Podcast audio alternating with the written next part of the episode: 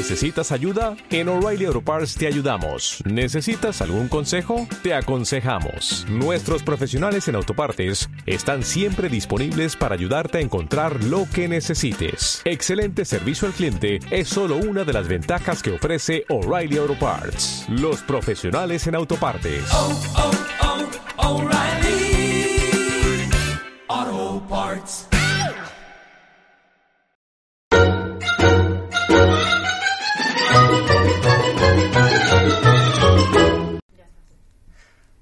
Hola, muy buenas tardes, eh, flamenca y tapete. No soy Ana Bravo, que es una frase que seguramente Ana Bravo habrá querido decir en algún momento de su existencia, sobre todo los domingos por la mañana. soy, pero soy Carlas Cuevas y esto es Flamenca y Tapete. Bienvenidos todos los que estáis en Twitch, bienvenidos todos los que nos veis en diferido en YouTube, en Apple Podcast, en Spotify, en Evox, en donde os dé la gana, bienvenidos. Y hoy tenemos una presencia muy especial en Flamenca Tapete. Tenemos una persona que me hace mucha ilusión que esté aquí con nosotros y no es mi perro, porque siempre está. Eh, es Juan Sanguino. Buenas tardes, no, Juan Sanguino. No soy tu perro, pero puedo ladrar si quieres. Lo sé.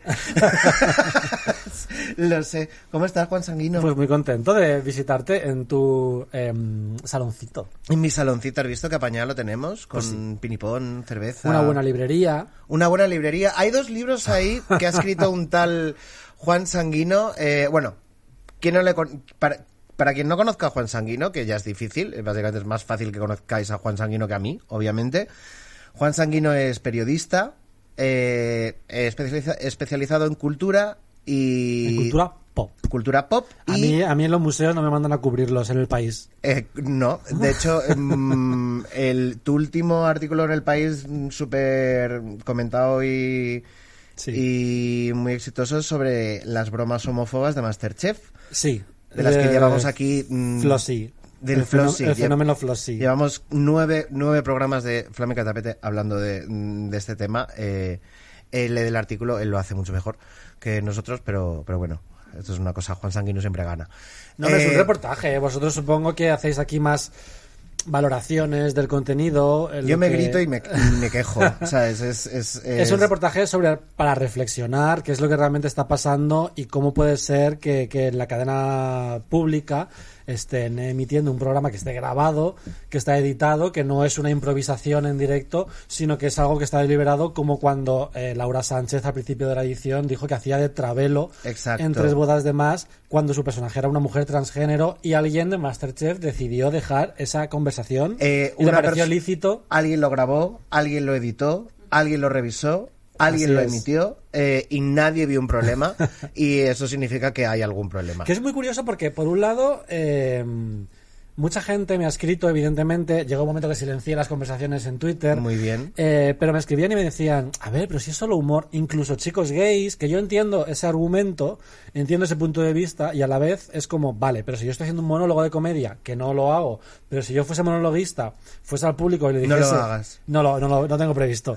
Y le, y le dijese a un negro... ¿Qué modelo era tu patera? Eh, ¿Aerodinámica? eh, ¿Convertible? mm, ¿Descapotable? Podría ser una broma que le hace gracia a alguien y aparte sería racista. Sí, No es excluyente que tú hagas una broma, como es el caso de Florentino Fernández, que sea incluso graciosa para algunas personas, con que sea homófobo. Y la gente cree que es excluyente. Por otra parte, ¿cuántas de las personas que han venido a darme la turra para decirme que, que, que exagerado, que piel fina, no se escandalizarían si Florentino Fernández estuviese haciendo humor, por ejemplo, sobre ETA? correcto. Eh, ¿Ha pasado? ¿Se ha ¿Dónde está? Quiero decir, la piel fina al final es una cosa que depende de lo que te afecte a ti o de lo que no te afecte a ti. Y la tercera cosa que hay que decir sobre esto Que hay un maricón presente. hay un maricón presente y si tú has sido no ya maricón, sino víctima del bullying no ocasional, sino sistemático en algún momento de tu vida, tú reconoces perfectamente el lenguaje no verbal de, de mientras le hacen las coñas. Como Josie trata de disimular que no le está molestando, que no le está incomodando, porque la gente dice, si Josie sonríe, bueno, ¿y qué va a hacer? ¿Qué va a hacer? Montar un pollo ahí en el plató. Eh, por suerte, Josie, la verdad que se está descubriendo como una persona eh, que aguanta envites y de todo Porque tiene mucho sentido del espectáculo. de una manera espectacular. Luego iremos a nuestro resumen de Masterchef. Eh, Juan Sanguino, además, es periodista especializado en cine. Ha escrito dos libros. eh, ahora, cuando tengamos el plano general, los veréis. Uno se llama Generación Titanic, un repaso por el cine de los 90.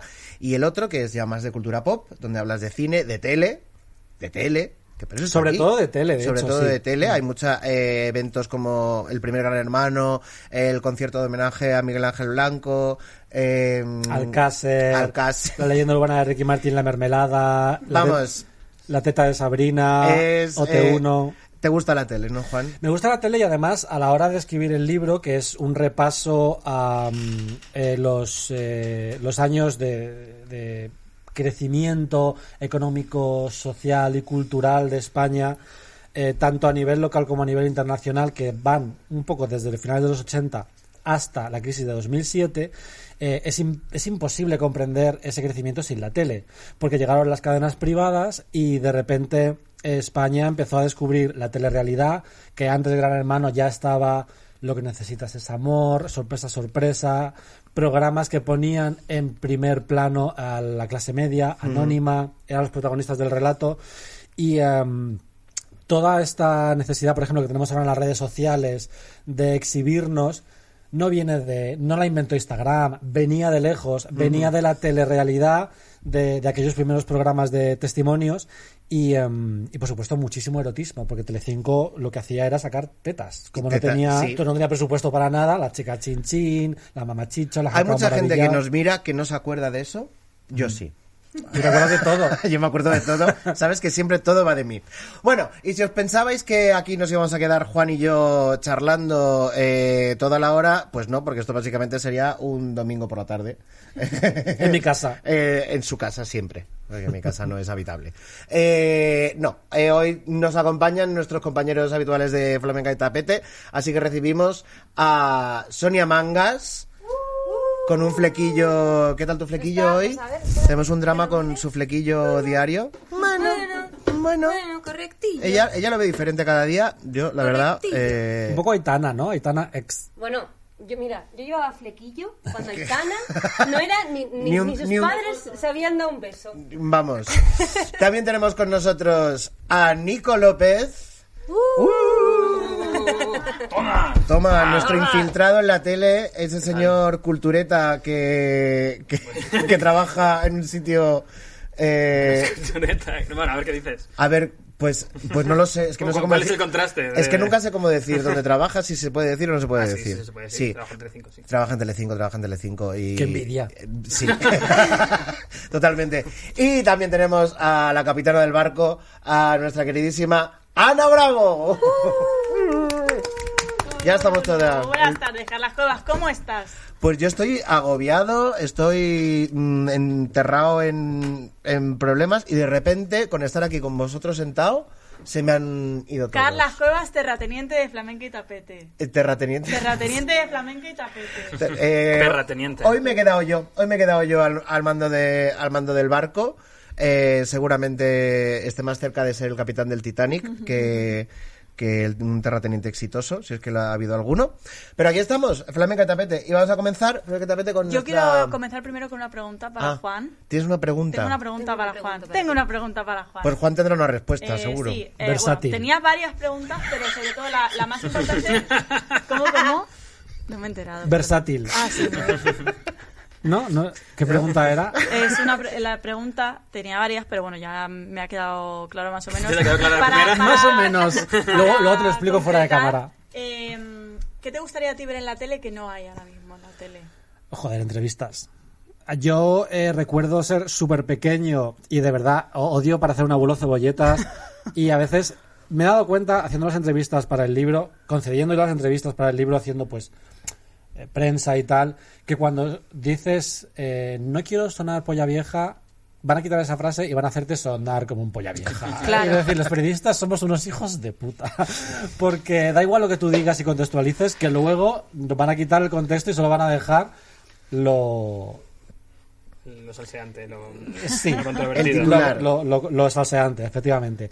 Eh, no quiero ser una polla vieja, pero yo recuerdo, por ejemplo, ver eh, un programa como eh, Con las manos en la masa, Oh, que estaba Elena Santonja cocinando y de repente traía a Sara Montiel, a Miguel de la Cuadra Salcedo, a Antonio Gala, filósofos, arquitectos, eh, astronautas. Y, y estaban contando sus historias en televisión, porque hubo un momento que sí es verdad que España era colectivamente una sociedad más inculta y a la vez tenía un acceso a la cultura, porque se la ponían en televisión, sobre todo en la pública, eh, enorme. Y bueno, un momento que solo existía la pública, Y de- además. claro, y de repente llega ese momento en el que eh, empieza a apostarse por las historias de los anónimos y la gente empieza, de una forma como muy perversa, se invierten los roles y la gente ya no concede entrevistas porque es famosa, sino que es famosa porque concede entrevistas. Que es una cosa muy rara, que a mí me cuesta entender, porque ya soy un poco mayor, y que los chavales jóvenes dicen, claro, pero eh, ¿había, ¿había un momento en el que había eh, escritores en televisión? Pues sí, y en horario de máxima audiencia. Y eso es algo que a mí me gustaría ver y me gustaría que la gente tuviese acceso a ello. Qué interesante. Eh, mira, de gente que se hizo famosa a base de simplemente ser famosa, hablaremos en el tramo final del programa. Eh, porque vamos a hablar de un programa que, que nos obsesiona. Aprovecho para saludar al chat. Ah, ahí está. hola, tardes. Ahí está nuestro Tristán, nuestro Caco. ¿Caubera? ¿Quién eres? Pues ha estado más veces Caubera, sí. Caubera, yo perdóname que a veces que no, que no, que no veo. Hola. Eh, hola, hola a Buenas todos. tardes. Vamos directamente con nuestra sección de noticias, con el qué pa, qué pa, qué pa, qué pasa. ¿Qué pasa? ¿Qué pasa? Tienes que interpretarlo un poco más. No, es que no, porque sabéis que tengo yo una cruzada antiflow. una cruzada antiflow. Bueno, hoy la voy a matizar. Tú lo has dicho como, ¿qué pa, qué pa, qué pasa? ¿Qué pa, qué pa, qué pa, ¿Qué pa, pasa? qué pa, qué pasa? Vamos con las noticias de actualidad de, de la tele de esta semana. Sí, ¿Qué la, tenemos? La noticia de la semana. Bueno, la noticia de la noticia. semana, la, La gran noticia- noticia. la gran noticia de la semana, que encima, eh, por lo que sea, Juan Sanguino también no, muy- no viene muy bien que esté aquí. Yo vengo, para, vengo bien para todo, en realidad. La verdad, de verdad que sí. Ahí. ¿Así? Así. Que Eh, va a llegar a España lo que pensamos que nunca iba a llegar, que es eh, la versión española oficial, ni siquiera una imitación o un intento, un docu-reality que consta en esta mesa, que ya se ha intentado hacer aquí en España. Eh, va a llegar la, la versión oficial de RuPaul's Drag Race, un reality de competición entre drag queens. Y, y salía, se- eh, a ver, en nuestra burbujita, Uy, la cara ¿Por de dónde empezamos? ¿Por dónde empezamos? A ver, es que esto es- solo es noticia, ¿eh? No es Pero, el tema eh, de, no, la, no, de no. la- Yo creo que la, la Déjale, primera déjale, pregunta déjale, es... no le Bueno, vale, pero... A ver, A ver, me voy a abrir la cerveza. Vamos a dejar que empiece él, ¿no? O sea, Es que... eh, Cuéntanos. pero tú estás conmigo que es un debate que desde que salió la noticia, que nosotros nos la dieron en primicia a las 7 de la mañana porque tenemos una persona en común que se levanta muy pronto y nos pasa este tipo de noticias, desde que empezó, saltó la noticia en 6 horas en, en Twitter, sobre todo en gay Twitter. Eh, el- todos los debates se quemaron Mm, Hasta el rapidísimo punto de y que se abrieron todos. a la hora de desayunar eh, Mario Vaquerizo era trending topic de tanta gente que había dicho por favor no pongáis a Mario Vaquerizo en Drag Race España o sea es un trending topic negativo. Como decía Violeta Gil en Paquita Salas somos el trending topic que queremos realmente. Porque claro el instinto te lleva a eh, plantearte que a falta de una figura como RuPaul en España que es una mujer absolutamente, bueno, un hombre, mujer, un hombre. interpretando a una mujer transgresora desde los 80, que se ponía tacones y peluca cuando no era mainstream ponerse tacones y peluca, y que ella, ella sola, convirtió el, eh, el, eh, el travestismo en un fenómeno mainstream global mundial que hay un montón de travestis ahora que viven de ello y viven bien y son artistas reconocidas. Eh, RuPaul fue la primera travesti americana que salió en videoclips, en programas de televisión, en, salió en Sabrina, Dio el salto cosas al de brujas. Y luego ya montó este reality que al principio era muy cutre y que ahora ya es una superproducción en Es toda regla. el- para los que no lo conozcáis, es un reality que lleva 12 Mm. temporadas, va a empezar a la 13, más 5 temporadas intermedias de All Stars, Sí. más una versión en Canadá, una versión en Tailandia, una versión que se prepara en Alemania y una versión holandesa que, que acaba de terminar y ahora llega a España a Claro. A3, A3 Player, Entonces, A3 Premium, A3 Media. La única, la única cosa. figura, la, A3 pre- Premium. Premium. La única Yo lo- que yo lo pago, ¿eh? La única figura, ya lo sé. La única figura equivalente que, que en España haya RuPaul, algo parecido, efectivamente es Alaska. Una mujer cis, que es más travesti que muchas travestis, y que en los 80 era absolutamente transgresora, que meaba encima de las mujeres en, la peli- en las películas de Almodóvar con 15 años, y que ahora pues tiene un discurso bastante más rancio que el que tenía en los 80. A RuPaul le ha pasado exactamente lo mismo, porque RuPaul hasta hace dos temporadas no dejaba participar mujeres trans en RuPaul Drag Race porque ya consideraba que el travestismo consiste en la ilusión de femineidad Claro, y que una claro, mujer claro. trans es una mujer, con lo cual no hay ilusión de por medio. Entonces, efectivamente, Alaska, nos guste o no, es el equivalente que tenemos en RuPaul. Pero claro, tiene que haber un travesti en la mesa de, de, De jueces. de jueces, tiene que haber un estilista, que podría Porque, ser Yossi. ¿Cómo es el...? O sea, yo lo voy a preguntar desde que no he visto RuPaul y si hay gente en el chat que no lo ha visto... Al micro. Perdón. Eh, explicar un En- poco, o sea, para explicar un poco cómo en Ru- Es funciona muy difícil de explicar. Es un poco difícil. Pero las, los personajes del jurado... El jurado, el jurado se compone siempre eh, en, el, en RuPaul's Drag Race de una persona que es RuPaul, una asesora prácticamente vitalicia, que, Que es RuPaul una- es una especie de maestro de ceremonias. Ma- eh, que- Ru- RuPaul es maestro de ceremonias. Es una especie de Eva González eh, Masterchef. No, mucho más. Bueno, mucho, es más, mucho más, mucho más, mucho más. Mucho ya, más. pero quiero decir que es una persona que no es un juez, es, hace Es presentador, una- no, no, ella, no, ella RuPaul elige, todo. ella elige quién nomina y quién verdad, expulsa. cierto, Ella cierto. lo elige todo. Ella y, es ella, Dios. y ella consulta, siempre dice, acabo de consultar con los jueces, pero la decisión es mía. Esto es una frase que repite en los 200 sea, que capítulos su que, voto habremos vale visto. por dos, ¿no? Su vo- eh, a ver, RuPaul Por- es RuPaul, es un, Y a- una genia del marketing y ha convertido... Bueno, la cuestión, ella es la jefa, luego hay una asesora vitalicia al lado y luego hay jueces invitados y jueces que van rotando.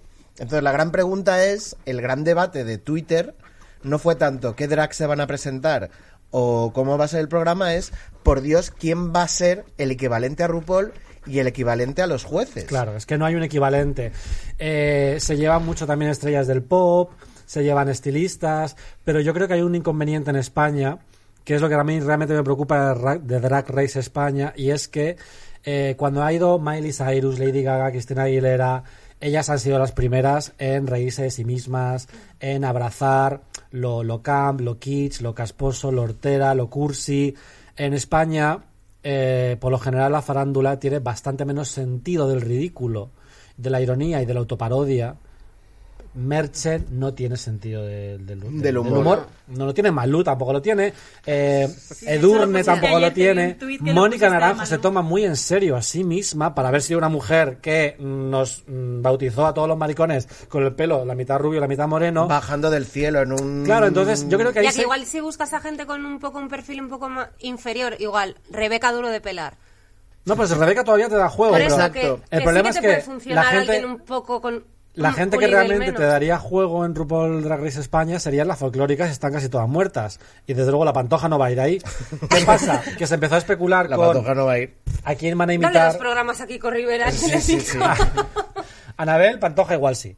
Eh, se empezó a, a especular a quién van a imitar en los Snatch Game, que es una prueba de RuPaul mítica en la que todas imitan a personajes conocidos, qué canciones se van a hacer en los playbacks, o sea, las o sea, hicieron una, mm, una prueba en RuPaul que era la noche de las mil Madonas, en la que cada una tenía que ir de un look de Madonna. Todas fueron del videoclip de Nothing Really Matters, entonces al año siguiente volvieron a repetir la prueba. Entonces aquí Todas fueron en kimono. Podrían, sí. Todas. Podrían, Todas se trajeron un kimono de Aquí casa. podrían hacer un La Noche de las Mil Rocío Jurados, La Noche de las Mil Pantojas. La noche de las mil Alaskas. Claro. Eh, las O sea, posibilidades de Espa- de España son infinitas. Maravilloso. Pero está guay, me llama la atención. O sea, no he No, visto no, nunca a ver. los países, pero el de España al final, como son Las eh, gente que conoce, referencias televisivas, yo sé, Exacto. eh, si haces, imita a las vecinas de Valencia o haz alguna historia, o sea, es como, me llama la atención. Yo, No, yo no. tengo, yo creo que hay tres dudas y tres cuestiones que no sé si se han resuelto en Twitter, ¿eh? porque yo no soy muy tuitero.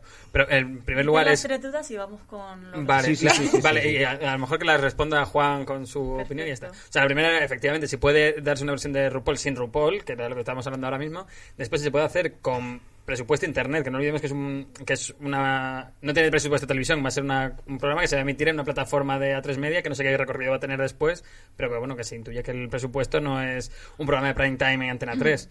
Bueno, Y están en- invirtiendo bastante. Tengo respuesta, por ahora tengo y respuesta en, para todo lo y que en has tercer dicho. lugar, si, si va a poder sobrevivir al, al peso de la comparación continua con RuPaul Drag Race, porque todo el mundo va a estar comparándolo con la versión original que con unos presupuestos y unos casting y un recorrido de programa te- que a lo mejor no tiene. Te digo rápido. Eh, en la productora de RuPaul está encima de RuPaul's Drag Race. Y O sea, no de va a la- de la dejar española, de la española. Está encima de todas las versiones que salen en todo el mundo. Y no va a dejar que, que- que se desvíen de- del formato que ya tienen, que tienen comprobado que funciona. En Holanda lo han hecho eh, con una persona con- presentando con poco carisma y con muy poco presupuesto y ha sido un poquito coñazo de ver. Ha sido coñazo de ver también para ti, que no hablas el idioma, no entiendes las referencias Claro. culturales. Yo estaba de, ver a, ma- a, a travestis haciendo de máxima de Holanda, pues hasta arriba, la Porque, por ejemplo, han, ¿Sabes? han No- invitado dos veces el, el Snatch Game con mucho éxito a Carol Channing, Sí. que yo no sé quién es, que yo no la he visto hablar nunca, entonces digo, joder, me estoy perdiendo la diversión de esta imitación. Pero es que en no España van a ser la duquesa de Alba, La Carmina de Valencia. Dina Es que Es que eso va a ser súper divertido. Claro. o sea, Valladares. Pero yo creo que eso va, eso va a compensar, digamos, la cutrez del formato. Que también os digo una cosa. RuPaul Drag Race es un programa que después de petarlo y venderlo a todo el mundo, que lo- lo- en España lo, lo- lo echan en Netflix, sigue siendo muy barato. Sí. O sea, eh, eh, la, la drag queen, por naturaleza, nunca tiene una gran producción detrás. Siempre es una persona eh, con muy pocos recursos que saca oro líquido de esos recursos. Entonces, RuPaul en la temporada 13 es un programa que sigue siendo muy cutre. Sí, sí. Claro. Tú ves las paredes moverse. Sí, Tú, el, el- el donde se reúnen todas para maquillarse y vestirse y tal, es ladrillo, Es- pero cuando ponen el aire acondicionado hace... hace Claro, y ahora sí es parte de porque no es ladrillo. y es parte de la magia, el artificio, eh, se puede hacer y a mí lo que me lo que me lo que me alivia es que no es una versión que vamos a hacer RuPaul la, la española, porque si fuera RuPaul la española duraría cinco horas, lo presentaría Eva González y Qué horror, por y- favor. y- y hablarían de los padres con cáncer de todo el mundo. Eh, me alegra saber que hay que esto es una marca que se vende y que se da con porque las versiones inglesa, holandesa, alemana, canadiense, bueno, alemana Se todavía han no ha hecho muy propias. Eh, no, no, no, son No, clavadas. son clavadas. Clavadas. O sea, el juicio es súper positivo, o sea, somos muy optimistas. sí, sí, sí, sí, sí, sí, sí. Total, Son sí. clavadas hasta en el timing. En el timing del programa. De empezamos con esto, luego va esto, Sí, luego sí, va sí, esto, sí. luego va esto, luego va esto, luego va esto. La escaleta es la misma siempre. Vale. es, es, es una fórmula de éxito mm, probadísima. Pues eso Mm, viene bien, porque al final el formato de horario que es el, el formato que no es el español, ¿no? Como lo de, bueno, más singer, bueno, luego hablaremos que se pasó un poco de tiempo, pero ese Como programa que dura su horita y media, su, hor- Eh, tal, o sea, su hora, dura o lo una que hora sea. exacta. Por eso que al final es, es cómodo de verte, porque también dices, si bueno, tú, tengo cinco si horas tú te, en mi si vida tú te para vas a cosas. Netflix y coges RuPaul y lo pones a la mitad, sabes por dónde van a estar. Están preparando la prueba grande. Sí. Todas Y eso te da como mucho confort. y da plan mucho mm, confort, que es una como cosa que, da- que hacen los realities americanos muy bien, porque te da, porque mm, sí, te sabes por dónde vas. Genial. Pues teniendo esto claro, Vamos a un ¿Nos reality vamos? español. no, no, nos No. vamos directamente ya a nuestros resúmenes, a los A esto, resúmenes. claro, el resumen eso, de un reality es que, español. Claro, que creía que íbamos a Slainte. No vamos a hablar de allá tú, No, pero lo tenemos ya hablaremos de Slinte, pero sabemos que... Han registrado el nombre de la casa de allá tú. Lo van a dar una Eh, vuelta, así o como sea el resumen rápido. que, que cuidado. Ojo. Vamos a nuestro resumen de Masterchef, que ya creo que tiene cuatro fans. Eh, pero voy creciendo, voy creciendo. Muy rapidito. Eh, hubo Masterchef el martes, Masterchef Celebrity, lo menos importante. Pues lo de siempre. Las tramas que se inventaron la Terre y las tramas que se intentaba inventar Flo. Eh, mm, intenta inventarse tramas, la Terre de que se había enamorado de un cocinero, Flo de que estaba enemistado con Gonzalo Miró y que tenía una competencia con Santiago Segura. A nadie le importa. No, Y no, ya tenemos está. que inventarnos drama. Eh, la trama de amor de odio y Flo no cuela. Hicieron un bingo complicadísimo de entender para bingo. empezar, un bingo para ¿por la primera prueba, pues un bingo donde según lo que les saliera podían cocinar con no sé qué, con no sé qué, con no sé cuántos y Era un bingo de ingredientes. un ¿no? bingo de ingredientes Ah, vale. y de elaboraciones. ¿Tú lo ¿Qué pasó? De Juan? ¿Tú lo 45, viste? no, en No. No lo viste. Sí. No lo he visto, pero oh, me han contado Te han contado. que ha- eh, respecto a lo que comentábamos de Florentino y Flossi al principio, que había concursantes en la edición que eh, se quejaron sobre este- este- estos, estos chistes. Los chistes, estamos De- hablando Algunos de... concursantes, algunas celebrities de Flossi. dijeron, a mí este, estos chistes de mariquitas no me parecen bien. Eh, quiero dejar constancia. Bueno, Normal. Eh, Hubo un momento, hubo una pedida, una pedida de mano de Flossi a, a, A Pepe. Patro- Pepe. patrocinada por Bimbo mía. en Twitter, Sí, patrocinada por eh, arroba Bimbo España. Os voy, Sí. a dar, os voy a dar el dato. eh, siempre doy el dato de en qué minuto de programa aparece el primer chiste de Flowsy. Eh, esta, fe- esta vez fue en el minuto 4 del programa. Joder. sí. Y la cabecera dura dos. Es que esta- eh, Flossi está a punto de presentar las campanadas en Sí, televisión sí, española sí, con sí, Ana sí. Obregón. Es, es muy fuerte. Pues nada, hubo un bingo que lo amañó, a- se lo dieron, que lo organizara Ainhoa Arteta. Ainhoa Arteta es vasca y está loca. Bueno. Eh, y entonces, por lo que sea, le regaló todos los premios a Celia ¿Qué Villalobos. te parece Ainhoa Arteta en el reality? Ainhoa Arteta me parece que es un poco, un poco cougar, ¿no? Un poco... No, no, no, no, no, no, no. Mira, voy a una de las déjale frases. que, déjale que. No, no, no, no, no, no, no, no, no. A no. ver, no, no, si me va a corregir que lo haga antes de que yo siga y Eh, probablemente no, no, ganando- no, no, ganándome no, una es que no. demanda. Es que tú sabes que Masterchef hace una cosa maravillosa. Esto es de lo más importante. Yo me salto el orden hoy. Eh, fue la mejor frase de toda la noche. Tú sabes que en Masterchef, cuando están en la galería viendo la prueba de eliminación del foso, hablan mucho entre ellos. Pero mm, hay veces que se elige lo que, lo que comentan y lo, lo que, lo que sale y lo que no, y lo subtitulan. Y hubo un momento que a Ainhoa Arteta le hicieron como la broma de, jolín, qué guapo es Nicolás Coronado, ¿verdad? No sé qué, no sé cuántos. Y de repente Ainhoa Arteta dice, y esto está subtitulado y grabado, dice, a mí es que eso me da una vergüenza. Lo de las viejas que se van con yogurines. También te digo, que menudo- menudo juicios. No, pero yo creo que Ainhoa Arteta me hace mucha gracia porque cuando tú ves a una cantante de ópera, siempre te la imaginas pues una persona muy seria. Sí, muy elegante, no, muy, muy leyendo en plan, leyendo en plan a guerra y paz en su casa, tomando el té. Y de repente ves a esta mujer que eh, claramente a los 50 se ha dado cuenta que sigue estando buena Sí, y ha dicho, allá voy Bueno, con todo puede el casar equipo. otra vez, ¿no? Que me, que me un reality quinta. a mí. Tot- No, no, a ver, yo cada vez soy más fan de Ainhoa Arteta. Eh, Eh, la popularidad de Ainhoa Arteta ha ido subiendo, yo creo. ¿eh? O sea, ¿Eh? empezó siendo la pesadita que he cantado todo el puto día. Eh, y ha ido subiendo. y, ha ido, es y ha ido un- subiendo por- porque, Ha ido es una- ganando personaje, porque como bien cuenta Juan en su libro, es una persona que no controla sus emociones y eso es el, el mejor regalo que te puede dar un reality.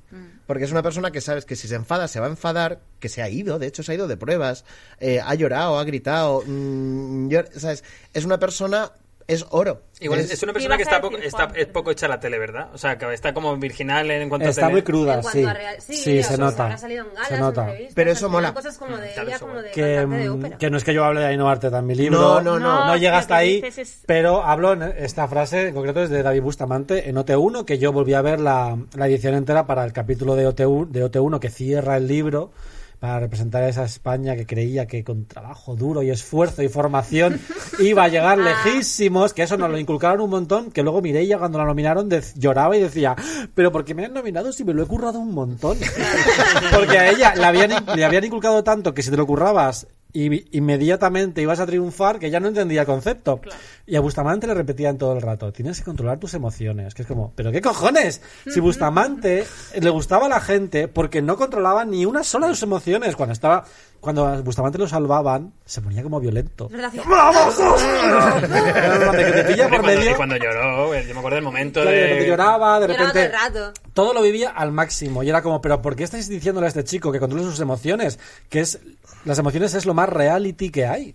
Pues Ainhoa Arteta es todo esto, es un David Bustamante, pero en el cuerpo de una señora de 50 años que viste Sexy. bien y muy guapa. O sea que to- todo a favor.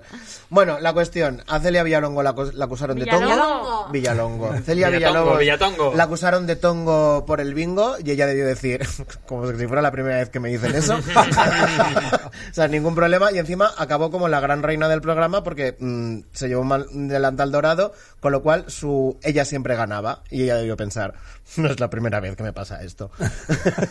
Eh, hubo una pequeña venganza de, de los maricones eh, en forma de un, de un chef catalán que se dedicó a llamar Flor a Flo toda la prueba.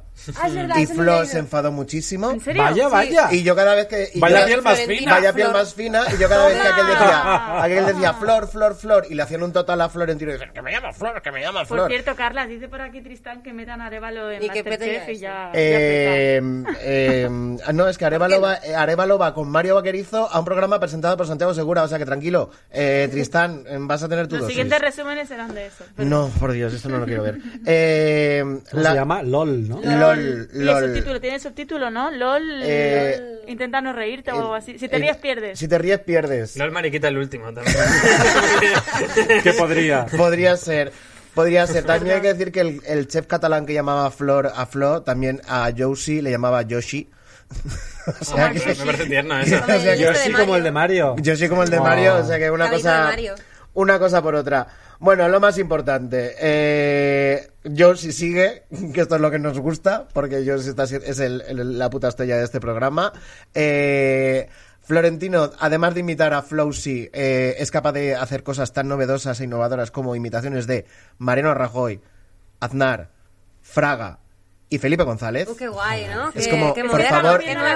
Los 2000, ¿sabes? Los 2000, después de Ha los vuelto a 2000... Leitmotiv, ¿no? Está intentando como volver Es a como, hacer su carrera eh, Sí, pero es un, imitador. es un poco incómodo. Sí, sí, me lo han Sus dicho. intervenciones en Sí. Leitmotiv es que se nota que no Ah, ¿está saben en lo que está pasando, no saben lo, lo- no saben lo que hacer con él.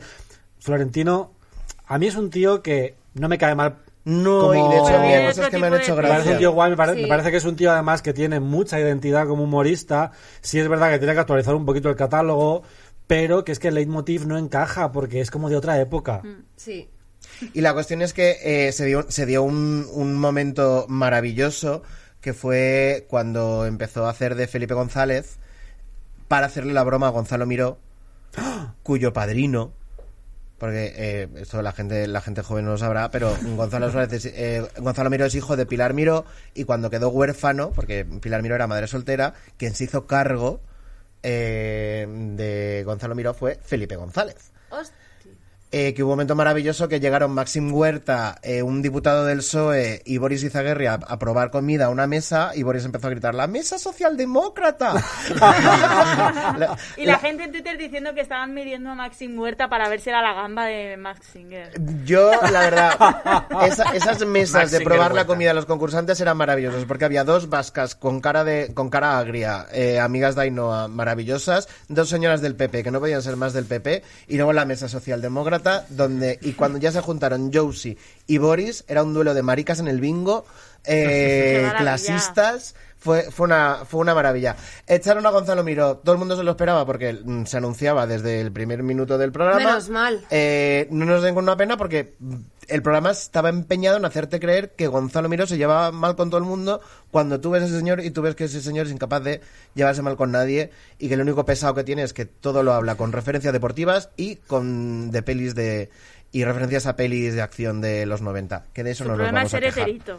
Oye, pero hubo un momento en el que Boris, que por cierto estuvo muy guay, muy divertido, Sí. pero Boris se puso a hablar de la cartilla romántica Oh, y, y bueno, amorosa sí. de Gonzalo Miró, que no sé si vas a hablar de Ah, eso. lo he visto. Pero se dio súper incómodo a Gonzalo, de- porque claro, Pues es, mira, es lo iba a cortar porque hablar de... lo iba, lo iba a cortar porque íbamos mal de tiempo, pero fue uno de los grandes momentos de, de la noche. Boris Izaguirre se le puso a contar al resto de jueces, dice, ¿ves a Gonzalo? Pues mira, Gonzalo ha estado con eh, Sí, sí, me gusta. Eugenia, Malú. ha estado con Malú, ha estado con Ainhoa... Amaya Montero. Amaya Montero. Ahí fue la movida del Twitter. Eh, que- ha estado, eh. Eh, Gonzalo hasta- no tiene, no tiene un tipo, por lo que veo. No tiene. eh, lo que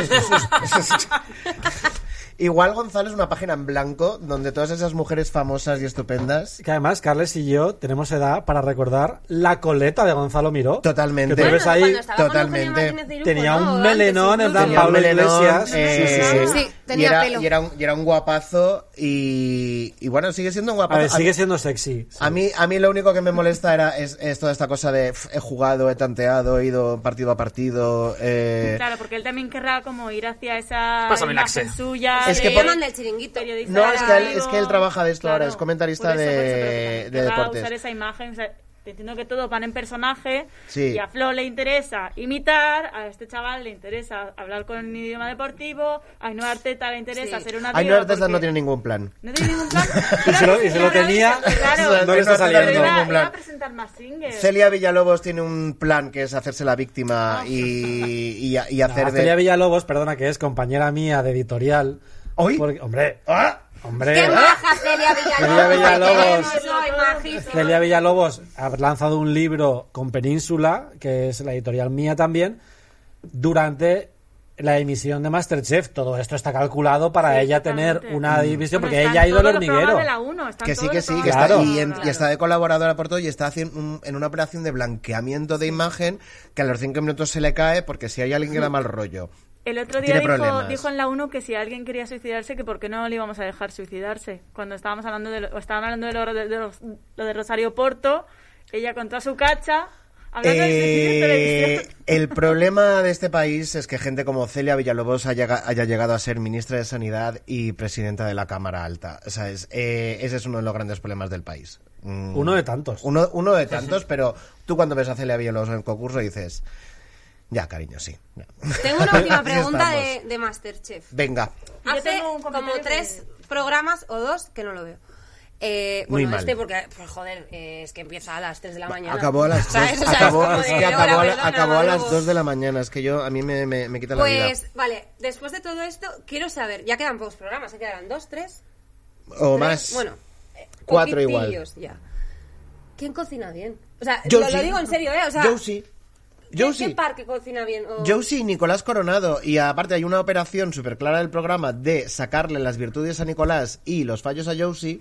Eh, Pero no a siempre lo hacen con que a mí me huele a mí me huele muy sospechoso pero pero mm, por lo visto Josie es una persona muy concentrada muy aplicada que allá lo que se pone lo hace bien además que tiene amigas mm, maravillosas que le llevan a sus cocinas a enseñarle y lo está haciendo todo muy bien está cocinando bien Josie y Nicolás Nicolás Vale. sigue siendo un espectáculo de ver que se pone las mangas más cortas cosa que agradecemos y Josie sigue poniéndose plumas y brillos y colas O sea, tú dirías que realmente se los merecen ellos dos. Eh, Eh, la final la final a dos. la final debería ser Deberían entre Nicolás y- ¿eh? O sea, luego ya, como es un programa de televisión... A mí me ha dicho gente cosas. que ha ido a comer a Masterchef como invitada que se come fatal. ¿Tu amigo el del Samu? No voy a decir nada. Se come fatal, se come frío, porque los tiempos Hombre, de la claro. tele son distintos a los tiempos reales. Te dan la comida fría, nada sabe a nada porque nadie se atreve a echarle nada para que no sepa nada. Pues imagínate los platos que están malos. Eh, Imagínate malos, ¿sabes? O sea Malo, que, frío y eh, pero bueno, Nicolás o Josie. Eh, el día que me echen a Josie, quiero decir, yo no vengo. o sea, yo, la, Supongo que llegará la final, la mantilla, realmente. la mantilla esa de nuestro señor de ahí me la pongo por encima y estoy en plan Rosa María Sarda, la gala de los Goya, todo el programa. Eh, estoy estoy súper a tope con Para Josie. acabar con Así te tienes que maquillar. Claro, para acabar con no Masterchef, maquillado. Carla, solo quiero decir que Tristan en el chat ha dicho que, que RuPaul Drag Race lo va a presentar Ruflos. Tristán, ¿verdad? Te quiere muy mal. Tri- no, Tri- no, Tristán, eh, Tristán lo que tiene que es buscarse un- una manera de hacer su propio podcast. Se lo llevo diciendo ya tres programas. Porque siempre tiene muchas cosas que decir. Y hasta, bueno, temporada. pues esto, pues echaron a Gonzalo Miró y entramos en la recta final de Masterchef. Ese es mi resumen Lucía de Bosé, que Masterchef. no me has dicho nada. Que se fue la semana pasada. Pero la volvieron a y muerto. se fue otra vez. Lucía No, está muerta. Lucía Bosé madre está muerta. Ah, vale, Lucía... Lucía, Lucía Do- que se, se hizo llamar Bosé un tiempo y luego se hizo llamar Dominguín y ahora la presenta como Lucía Bosé Dominguín. Eh, la echaron la semana pasada. está en su, viendo la. Ah, es está que en su la- casa. como la volvieron a entrar, digo... La echaron, la volvieron a entrar, la volvieron a echar, que fue cuando mm, confesó en el último momento, dice, por cierto, llevo seis meses sin olfato y sin sentido del gusto. Seis. Sí, y dices, eh, igual no deberías estar aquí. Y he cocinado esto que Igual deberías estar en tu casa. igual deberías estar en tu casa, no Pero ella es, contagias. pri- ella es prima de José Coronado. De, No. Es la tía de- es su Ella tía. es la tía de Nicolás, Nicolás Cor- Coronado. Nicolás Vale. Coronado, Pero no- hermana, Hermana de Miguel Bosé. de Miguel Bosé y de eh, la otra, de Paola, que es la madre, que es la madre de Nicolás. Es una saga ahí en media. ¿Y eh, qué teoría tendrá Miguel Bosé respecto a la pérdida de olfato y gusto que se llama anosmia de Lucía porque aquí alguien la pasa. Bueno, y a la muerte de su madre por COVID. Bueno, bueno, caso. Pero ya pero ¿vas a hablar de mujeres ricas en algún momento o no? ¿Eh? Vamos a hablar más singer, venga, venga. Joder, más singer de las pelotas, tío, los Mira, yo estos. agradezco un montón porque es un programa que no veo. Lo siento mucho. Eh, lo está viendo, yo lo estoy viendo, la verdad, en contra de mi propia voluntad. de eh, Malú, un- que- pero, pero quiero decir, quiero, dar- quiero mandarle igualmente, como todos los programas, que se me acusa de pelota y lo soy, un beso a los Javis. Venga, dale, dale, diva. Eh, quiero preguntarte qué te pareció el inicio de ayer de Mass Singer, que empezaron con sketches. Con sketches. Sí, Es que no empezaron, con, pues empezaron no con sketches. Normalmente empiezan con un resumen Sí. de que te hace Arturo Valls y tal. Ayer empezaron con sketches. eh, Teatrillos le llamamos Sí, en primero empezó José Mota, sí, un poquito teatrillo. Empezó José Mota, tenía como un panel de estos del, del FBI haciendo su teatrito. ¿Y Luego- eso por qué lo harán? Pues, pues yo creo que como que querían dinamizar porque saben que este, este tercer programa iba a ser un poco más aburrido que porque no tenían una cara nueva. Ya. Tuvieron Bueno, tenían meter- a Mariquita. Tenían a Mariquita, por eso, pero tenían a alguien que era una bala que iban a quemar ese mismo programa y ya era Mm. todo eh, gente refrito que estaban haciendo que aquí tenemos a la detective oficial de Me Francisca encanta, Castro. no puedo parar, de obsesionada, verdad, no puedo obsesionada. parar. Pero sí, me, me pareció muy curioso que empezaran con, con sketches ficcionados. También los Javi a mí fue el que más me funcionó, que estaban muy simpáticos. Pero bueno, digo, no sabía si lo habías visto. ¿Qué te, qué te está Es que pareciendo? pelotas. llegué a empezar. Soy unas pelotas, mira, entre, entre, entre Joes y los Javis. Aquí venid a hacer amigos, tío. O Decir la sea. verdad. No, sí que es No verdad que somos fue algo a menos pero- ser Eh, cariño, esto, como dijo Jorge Javier, esto es un programa de mujeres y maricones. Pero es que lo que dices, Ya, no, pero bueno, un poquito de maldad, que también, que soy mujeres y maricones, coño, un poquito de maldad. Sí, claro. No, pero por ejemplo. Yo tengo maldad, no os preocupéis. No os preocupéis, tiene ¿Qué por te está todas. pareciendo Max Singer? Me está pareciendo eh, un programa eh, hipnótico que no puedo explicar ni puedo concebir y no puedo dejar de mirar. Yo lo vi al principio, el primer programa lo vi por curro porque tenía que hacer una crónica y luego las- la, siguiente semana fue como... Me lo voy a poner para cenar.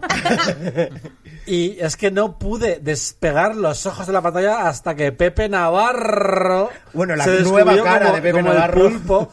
Claro, o sea, no sé por qué, pero no puedo dejar de mirar.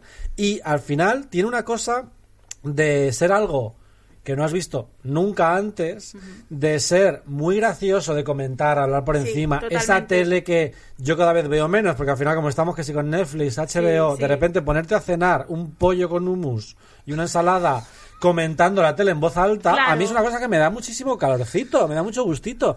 Y, em, y la gente en Twitter es súper ingeniosa. Es que no entiendo cómo puede haber cerebros tan ingeniosos en Twitter haciendo bromas metanarrativas con el programa todo el rato.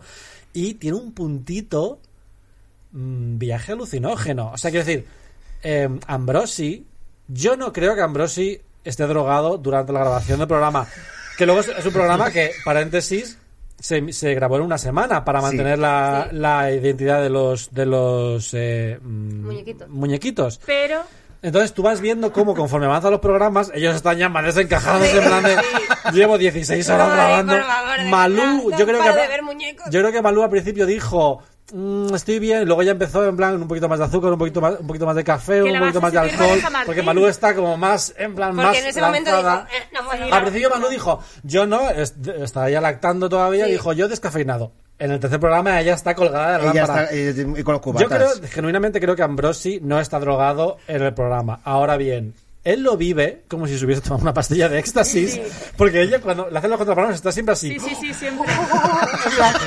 Como los coreanos que nos reíamos de ellos, Sí, pues ahora lo estamos viviendo con, con Javier Ambrosi, es que está que dentrísimo. igual lo estamos viendo en casa y estamos... Bueno, yo No, hablo yo por no, mí yo no misma, perdona. Hombre, verlo eso en directo, de- Sí. insisto, que igual has grabado cuatro programas igual, seguidos, claro. que ya no te rige el cerebro. Y de O sea, repente hay una gamba que se quita la cabeza y es María Jesús Ruiz. Yo entiendo que hay flipes. O sea, es, es que... No, que además es verdad que muchos de ellos les, les suenan las voces porque les conocen Sí. y ya te explota la cabeza. O sea, porque ya nosotros decimos, hostia, me suena esta voz de esta persona, no sé qué, pero es que igual llevan trabajando juntos cinco años. Pero están siendo Es- muy naturales con eso. No están fingiendo tanto de no sabemos quién es, porque si No, lo saben en la primera va a ser una mierda. Pero sí que están haciendo eh, algunas reflexiones sobre quiénes son. O sea, están siendo muy naturales Mm. en lo que es a modo juez.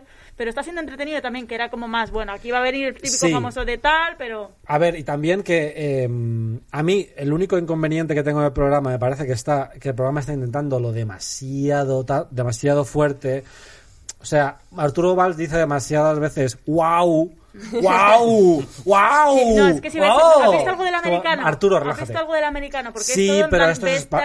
Claro, Sí. pero esto es España, entonces en plan vamos a tomarnos las cosas con un ¿Y no te poquito da más de humor. vergüenza ajena cuando la gente hace lo No, de el los público gestos? da vergüenza El público A mí me da vergüenza ajena y un poquito de envidia, también te digo, porque me habría encantado estar ahí haciendo Conozco a la mitad de los figurantes, ¿eh? Que ah, los veo y digo... que luego Pero además Es como un punto más de la gente de la ruta de la fortuna. O sea, es como... Joder. que luego Bueno, o o el público también de Ayatú, no de Ayatú, no, perdón, el de Allá Cai- Ahora Caigo, Ahora Caigo, ahora también es como muy participativo y todo eso. Lo que yo echo de menos es que justamente Arturo Valls, que da tanta, tanto juego al público y Sí, el público está tan entregado a este programa, no, le, no le dé más Pero caña. porque no COVID. acercar porque y porque esto son se- 15, y porque son 15 personas, y por eso le ponen se- los planos tan cortos. Y porque esto se grabó en pandemia. Por eso, por eso te digo. No se podían acercar. Luego es un programa que está mega editado y que genera momentos, va muy rápido el programa. Sí, a veces de repente están hablando los eh, investigadores y empieza una canción y como, eh, ¿qué? O como, quítatela. Y Samsung Galaxy, no sé qué, no sé cuántos. Y tú, ¿pero qué dices, tronco?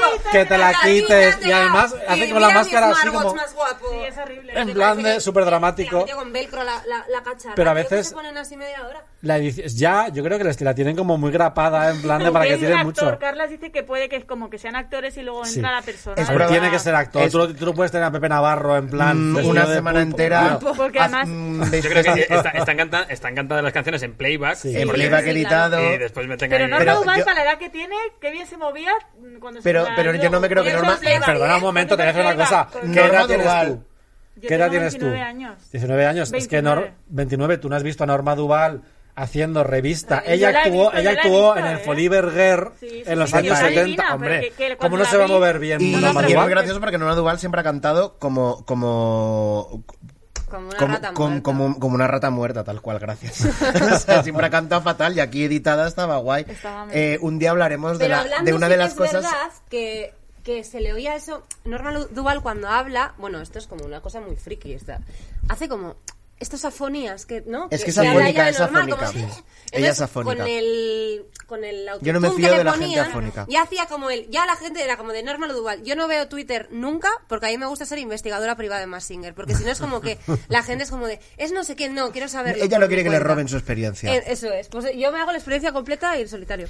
Entonces, era Puri, Rupi, Ripu, o no sé qué ponía, Ripu, ¿no? La pista, Ripu, que También- Ripu, Puri. que ¿Tú sabías que Norma Duval se llama María Purificación García? Evidentemente, soy una marica vieja. ya Exactamente. Y ya empieza a hablar en- con el autotune, eh, con el afónico ese, y es como, ya estás, tía. Un día hablaremos de cómo el primer marido de Norma Duval era un señor multimillonario en silla de ruedas que mm, misteriosamente se cayó por una escalera. Y el segundo marido era más Marcos Darcevi. que era un señor absolutamente dorado. Era eh, jugador de baloncesto, Sí. ¿no? Sí, sí, sí, luego Playboy en Barbella. Un día, por lo que Bueno, sea, conseguiré meter, Yo tengo, meter una, a Norma Duval. yo tengo una pequeña obsesión con eh, un detalle de Massinger que son dos heteros del público que siempre se ríen en plan de... Entonces, como el programa está muy ¿No editado... que iba de rojo ayer? Ay, no me acuerdo de los colores, pero son es que Que son que ellos. le conozco yo que figurante. Porque Pero es muy, es muy macho. No lo sé, no O sea, yo si siempre, siempre se ríen en plan de... Entonces, ¿sabe? ellos, como, como es un programa súper editado, eh, meten el pleno recurso Claro, en un montón de veces. claro. Entonces, de repente, eh, Javier Calvo hace una broma en plan de... Como la, como la Isa Minelli en su gira del 78. Y ves a todos otros... Cariño, no sabes quién es la Isa Minelli. Este me plano está me mal metido. gracia algunos comentarios de cuando está cantando ¿no? los muñequitos. Había uno que me hizo gracia, que era como, eh, ¿quién se piensan que es? Eh, Katrina. Katrina, que todo el mundo Salma, sabemos que es es, Salma Pat Vega. Hayek. Es Salma Vega. Hayek. ¿Qué va a ser Salma Hayek? Es Paz Vega. Es Pat Vega. Es Bad Vega. ¿Por ¿Qué es- qué? Quiero ¿Qué- romper una Salma. Hayek lo Eh, que yo, que es 1,50 y Ah, es vale. Eh. Paz La Vega- gente está midiendo a Salma Hayek y a Paz Vega para ver. No, No, descarto pero- que no descarto que Paz Vega se haya mirado pistas, mm, ¿eh? varias Por veces. las pistas. Por las pistas. Yo, Eh, yo no descarto que Salma Hay- que Paz Vega se haya pasado varias mañanas mirándose al espejo diciendo soy Salma Hayek, soy Salma Hayek. no lo descarto, pero creemos que es Paz Vega. No, pero es Paz Vega. En una de las pistas ponía: eh, Me encantan las margaritas blancas. Friki mía, que soy. No, friki mía, no. Friki que soy yo. Friki yo. Eh, friki yo. Me metí en Google y puse Paz Vega, margaritas blancas. Y entonces había una entrevista que le preguntaban: ¿Cuál es tu flor favorita, Paz? Y ella, margaritas blancas. Ya está. Ya está. Pues Eh. Qué Eh, sencilla, qué ¿eh? ¿no? sencilla. A la hora de elegir flor. Qué, qué especial. Mónica bueno, Carrillo es la que está en la imagen que Por favor, quiero de- contar una cosa. Perdón, venga, vale, cuentas con una el- cosa y nos vamos y nos vamos directamente al último tema de hoy. si son- Con el, con el ya- material ya- con el que hacen las pesadillas, ¿vale? Quiero contar, quiero contar una cosa como si no hubiera hablado en este programa. Venga. Eh, pero es que hay un movimiento subterráneo en Twitter. Un momento, contexto. Vosotros sabéis que Malú tiene un montón de fans lesbianas. Hombre, Vale, hombre. ok. Nuestros, nuestros oyentes seguro que también. Sí, y si no, lo se saben ya. especuló durante muchísimos años que era lesbiana, ella nunca habló del tema. Y se hacían fa- fanfics, sí, ficciones sobre ella con... y solo se y solo se y solo se la conocen parejas eh, hombres cis pero se especuló mucho so- sobre este tema y tiene mucho fandom pues eh, tú pones Malú Mónica Carrillo en Twitter y hay un montón de lesbianas diciendo hay imágenes de ellas paseando Es verdad. en plan de amigas cómplices paseando por el retiro En plan, por favor, quiero un primer, exijo un primer plano de la cara de Malú cuando se quite la máscara mariquita y resulte ser Amiga, Mónica Carrillo. Porque se rumoreaba en Twitter subterráneo que Balú y Mónica tuvieron un lío. Por favor. Y no maravilla. hubo el plano contra plano, ¿eh? No lo hubo. Oh. Sospechoso, Pero alguien lo tiene. Alguien lo tiene. Alguien lo tiene. vender caro. Alguien lo tiene, hay una mano negra que está impidiendo que ese plano... Porque Malú, tú y yo Y sabes que nunca me han gustado las mujeres, pero me habría ido muchísimo mejor. Tuvimos una noche de Amor. amor. Vale, quiero acabar este resumen de Más Singer solo diciendo que si nadie va a hablar del traje rosa de Arturo Valls, lo voy a hacer yo. Bueno, cariño, Dale, si alguien, si alguien de esta mesa habla- va a hablar del traje rosa, tiene Nada, que ser tú. solo iba a decir eso, que es que soy, no sé por qué, eh, me pone Arturo Valls. Bueno, hija. Que, que iba muy atractivo. Pero qué, pero qué cerda. No pero no qué podemos- perversa. No podemos acabar este resumen sin decir esto. Kinky. Y ahora hay una... Mira, después de este, des- después de este momento confesión, eh, hay una persona en esta mesa que hoy ha hablado poco eh, y no es Bruce. Eh, es, es, es ¿Quién te pone a ti en plan im- impensable? Eh, la cerda, Bárbara Reyes. La Hay- cerda con la corona. Hay una persona y quiero y quiero que, que- que Nico hoy abra lo que va a ser Sí, nuestra última sección de hoy. Introduce. Porque Ven, queda no- tiempo, que no hay. Luego la timba me ha dicho que. Me- no va la timba, ¿no? Sí O va sea la que- timba, pero que no, como no está el programa de que Paula después de nosotros hay un Twitch de, de una De timba de póker. Quiero apostarlo todo. todo al rojo. Así que venga, empezamos. Así Hoy que vamos a hoy vengo empezar, confesar. eh, el- sección hoy- de hoy vengo a confesar. De hoy vengo a confesar eh, que quiero ser una mujer rica de Beverly Hills. ¿Pero qué dices? ¿Pero vamos a hablar de esto? Que sí. Claro. sí que a No, magnífico, pero es que yo pensaba que ya se nos había pasado la hora. Eh. No, tenemos un poco... Llevo, llevo como viendo. Única, o sea, me he No visto hagas la un última- TFG. Es que se- No, no, no, no tengo. No hagas un tengo- TFG, pero Pero, y aparte porque- quiero que... Es Quiero tu que momento, Nico. Quiero que que no, tú, como que- única persona heterosexual masculina probada, bueno, mi perro también creo, eh, de esta mesa, nos digas por qué te gusta y qué te está enganchando tanto de un programa que os digo que se llama The Real Housewives of Beverly Hills, Mujeres Ricas de Beverly Hills, que tenéis las dos primeras temporadas disponibles en Netflix. Y que promete lo que ofrece. Y promete lo que ofrece, ya hablamos Vale, en el programa que 2. estáis hablando mucho. habla, Vamos a, Nico. va a Eh, hablar no, ojo, Nicolás. No me tenía preparada esta respuesta, pero creo que. Mejor. O sea, a ver, mm, no sé si hay que definir el programa, pero bueno, son mujeres ricas haciendo cosas de mujeres ricas. Sí. Y a mí lo que más me gusta, o sea, lo que yo creo que engancha, es que todos creemos que seríamos mejores ricos que ellos. O sea, si yo fuera rico, sería mejor rico que ellos. Es mentira. Es porque- verdad. Yo también lo pienso. Y es mentira porque, porque para ser rico como para ser un buen rico no tienes que ser meramente consciente de tus privilegios, tienes que vivir esa vida como la viven ellos y, y pasar un poco del tema. Y además toda la gente pobre cree que si fuera rico seguiría siendo de izquierdas. Eso- me ha hecho mucha gracia. Esto, sí, mira, esto lo dijo el tío Donarías de- todo tu dinero como Dolly Parton. Esto lo dijo el tío de Malú, eh, Paco de Lucía. Dijo, todo el mundo es de izquierdas hasta, ganas, hasta que gana su primer millón. Claro. o sea que de ahí, de ahí les viene. Después, a- una cosa en la que no creo que haya. Yo es que me he visto todo Mujeres Ricas. O sea, me he visto la primera temporada entera de esta semana. Entonces, Pues no has visto todavía lo mejor. ya, ya, lo- seguro que no. Eh, una cosa que me fascina mucho, que creo que la gente no ha recapacitado, es que Camille, la, una de, la que es eh, esposa de. mm, Kelsey Grammer. de Kelsey Grammer, tiene. Fraser. Cuando hacen los planos estos de la casa, tiene un contenedor. De Louis Vuitton. O sea, que esto, nadie ha recapacitado en esto, lo he buscado y nadie. Y cada vez que hacen los planos aéreos tiene un contenedor de basura Camille- de Louis Vuitton de dos metros. Camille, que tiene una de las mejores tramas. No una de las mejores. Igual es, es una trama buena de la primera temporada. Sí, de la primera temporada sí. Eh, de la primera temporada es una trama buena. Es una mujer que se presenta en el primer programa diciendo estoy agotada de cuidar a mis hijos. Por cierto, os presento a mi nani 1, a mi nani 2 y a mi nani 3. Y a la 4, perdona. bueno, no lo sé.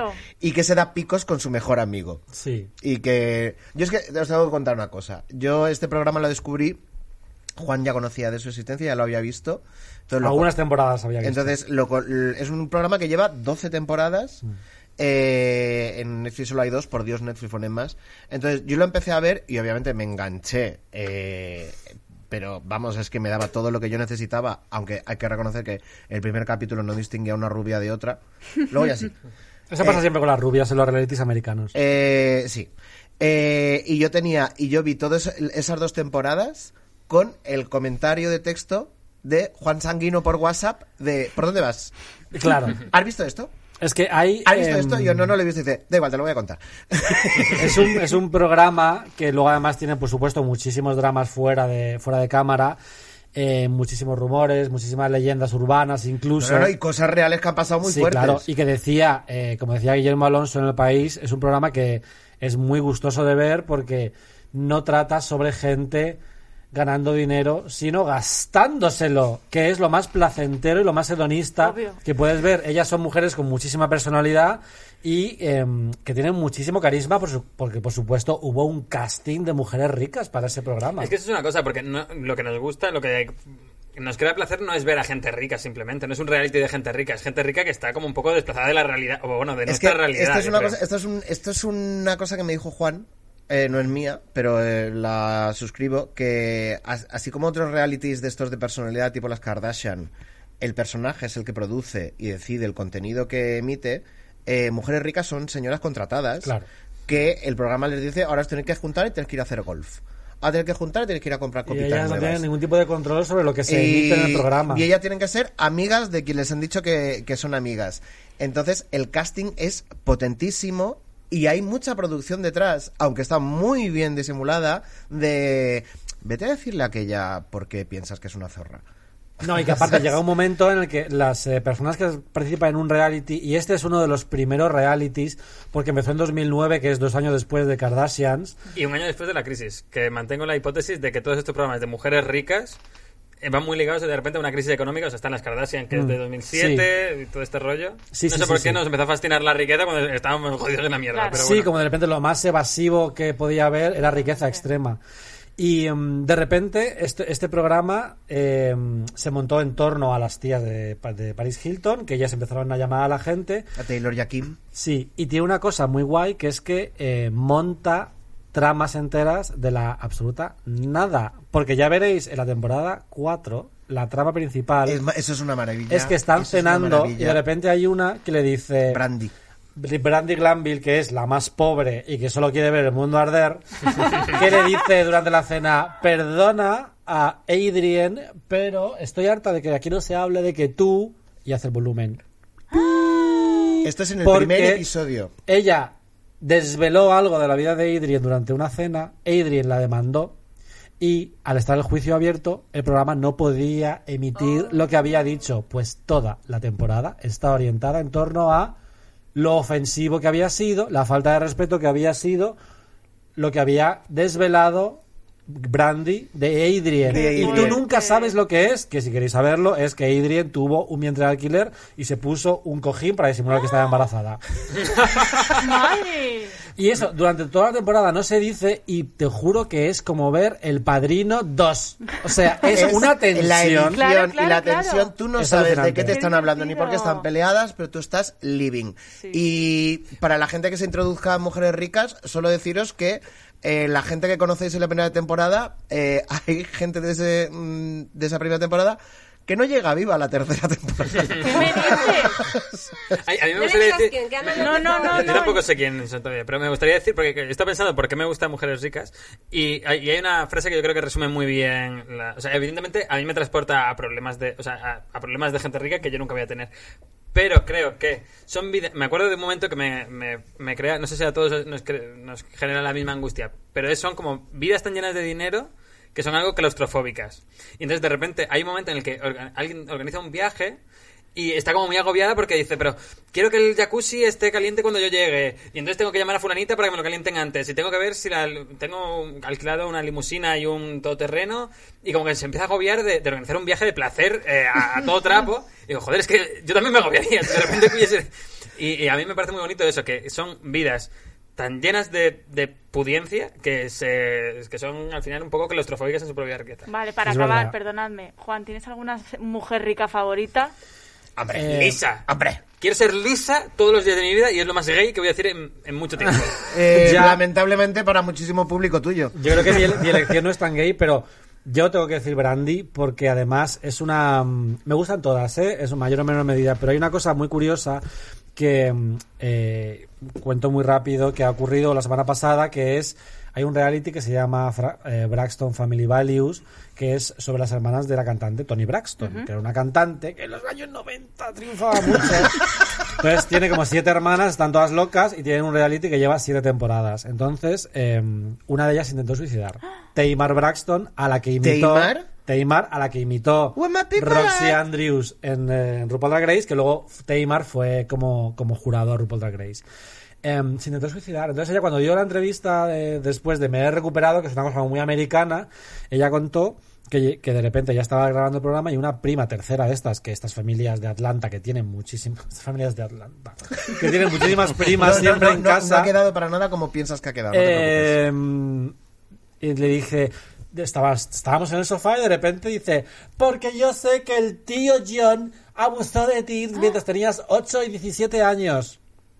Entonces ella dijo, a ver, es cierto, eh, parad las cámaras, porque Claro, ella claro. dice, yo no te lo he contado. Entonces ella cuenta cómo lo fuerte que es que tú estés con tus hermanas y todas tus hermanas estén creando contenido para un reality, que no es lo mismo que tener una conversación. Entonces, lo que se ve mucho en las Real Housewives es que ellas van a muerte a crear contenido. Y en la segunda temporada meten a Brandy y a otra, que ya no me acuerdo cómo se llama, que las dos Bueno, la son- que lo intenta muy fuerte, Sí, son como sí, las, las dos la que como, intenta muy las dos fuerte, son que no como gusta. candidatas a ser las nuevas Real Housewives y Brandy está en plan, me cago en tu puta madre, porque es una barrio bajera, y la otra está desesperada por intentar ser protagonista y no lo consigue porque se le ve demasiado las intenciones, ¿no? Y me parece muy fuerte cómo la gente en los reality shows ya se comporta como no como personas humanas, sino Sí, como no. personajes de reality show. Creadores de contenidos. Eso es.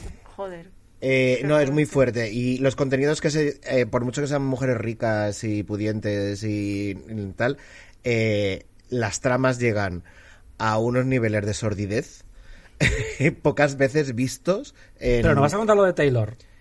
¿Cuento lo de Taylor? Se no contado da ya- se ha- se contado de Taylor, se yo, contado yo, ya. yo- yo me imagino a Se todo el contó con las mundo luces apagadas, preparado, con la, preparado para la timba diciendo, por favor, que cuente lo de Taylor. Eh, ¿Quieres saberlo? Se contó con las luces apagadas. Sí, aquí Bueno, se- eso aquí- se se, contó, se contó- os vais El al programa 2 episodio. Ah, os, vais al programa 2 y lo veis, pero básicamente Taylor es la protagonista de dos momentos históricos de la televisión, que son el meme del gato, De la rubia gritándole de la al gato. rubia gritándole a un gato, y de eh, el divorcio más complicado de la historia de un reality show, lo podríamos llamar No, así. es muy sencillo. Básicamente, ella estaba fatal con el, novio- con el marido, todas le decían, Taylor, sepárate de él, Taylor, ya está, Taylor, ya está. Mm. Corta, corta ya la relación. Entonces se descubrió que mm, la pegaba. Camille le dijo, tu marido te pega. Delante de las cámaras, Delante de las en cámaras, un programa le dice, ¿por qué nunca hablamos de que tu marido te pega? Ya está, lo he dicho, me voy. Y de repente, entre una temporada y la siguiente, el marido se suicidó.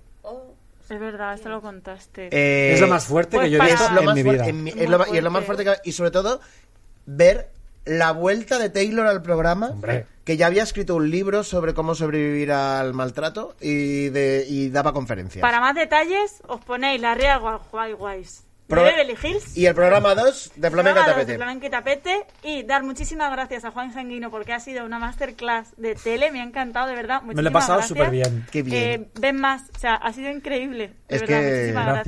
gracias. Muchas gracias. Un placer. Bueno, Carla, Eh, ¿cómo te lo has mm, pasado tú? yo es- eh, ¿qué tal lo he hecho de Muy aquí? bien, ¿qué muy tal lo he hecho de. Ana Bravo? Muy, bien. Has Sí. hecho de Carlas Claro. Cuevas. Hecho de Ana Bravo, hecho eh, Nicolás Coronado. No, No. ojalá bueno, tú eres más guapo Bueno. Cada uno en su estilo. Cada uno en su estilo, Pero Nicolás. ha sido un placer Hay que cortar ya. Me despides a mí. o Sí. sea, te diriges a mí personalmente, Sí. ¿no, Juan. Sí. Ana Bravo ha sido un placer. Gracias, Sonia Mangas ha sido un igualmente. placer. Igualmente. Juan Sanguino, siempre es un placer. Siempre. Nacho de Nos Llama vamos. también, eh, nuestro realizador Alpinga, eh, toda la gente que ha estado en el chat, muchísimas gracias a la gente fuerte del chat. Besito. Está por ahí Gurizás también ahora. Muchísimas gracias a toda la gente que nos ve en diferido, la gente que puede seguirnos por Amazon Prime en el Twitch, eh, YouTube, Everything. Apple TV, Apple bla, bla, bla, Podcast, todo. volvemos el jueves que Muchísimas viene. gracias. Todos los jueves a Gracias. las 8. Adiós. Hasta huevo. Ay, la gracias. luz, la luz. La ¿Tienes- timba, la el- timba. Ay. el mando, el mando. voy a poner un vídeo. Tiempo. Greta, ciencias, ¿qué dos colores forman el pelaje de una cebra? Chica, yo qué sé. Blanco y negro. Divax, viajes con la CH. ¿A qué país debes viajar para comprar una cristalería de Bohemia? Oye, a China. No, a Chequia. Ay. La Jorja, literatura. ¿A qué familia pertenecía Romeo en la obra de Shakespeare, Capuleto o Montesco? ¿Capuleta? No, Montesco. Dolly, comunicación. ¿En qué cadena musical presentan las novedades Débora Hombres? MTV Hot. Correcto. Dorian, ciencias. ¿Qué aparato se le pone en la boca a un perro para que no muerda? Oh, paso. Un bozal.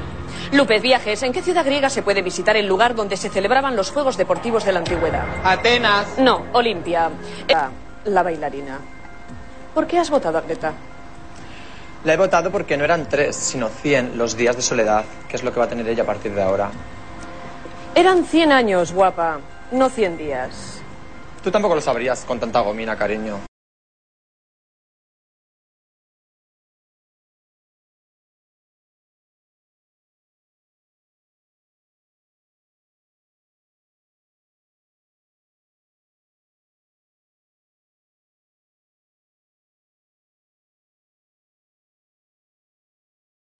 O'Reilly Auto Parts puede ayudarte a encontrar un taller mecánico cerca de ti. Para más información, llama a tu tienda O'Reilly Auto Parts o visita oreillyauto.com. Oh, oh, oh